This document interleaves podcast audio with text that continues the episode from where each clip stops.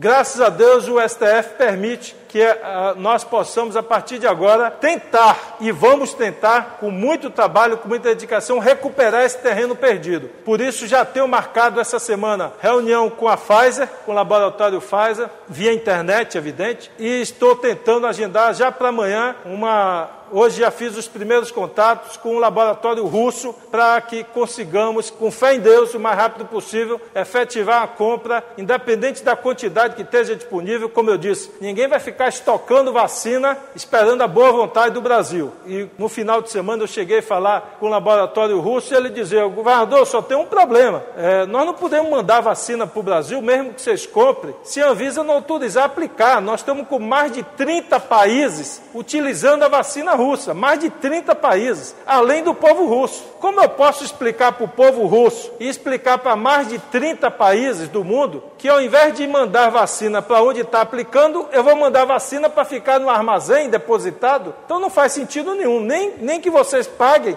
nós não vamos fazer isso. Nós não queremos apenas vender vacina. Nós queremos salvar vidas. Então não é no, depositado no armazém que a vida vai ser salva. Então nós não vamos deixar de vacinar o povo russo ou 30 países para deixar a vacina estocada no Brasil. E por isso essa decisão hoje do STF viabiliza a compra. E porque a gente pode aplicar a vacina. Então agora nós vamos poder dizer aos laboratórios podemos aplicar vacina e vamos comprar vacina e vamos articular com os outros governadores para, quem sabe, fazer uma compra coletiva ou cada um vai tentando via consórcio Nordeste ou os governadores do Brasil, enfim, nós estamos se falando aí pelos grupos de zap dos governadores, agora é correr atrás e tentar recuperar o tempo perdido.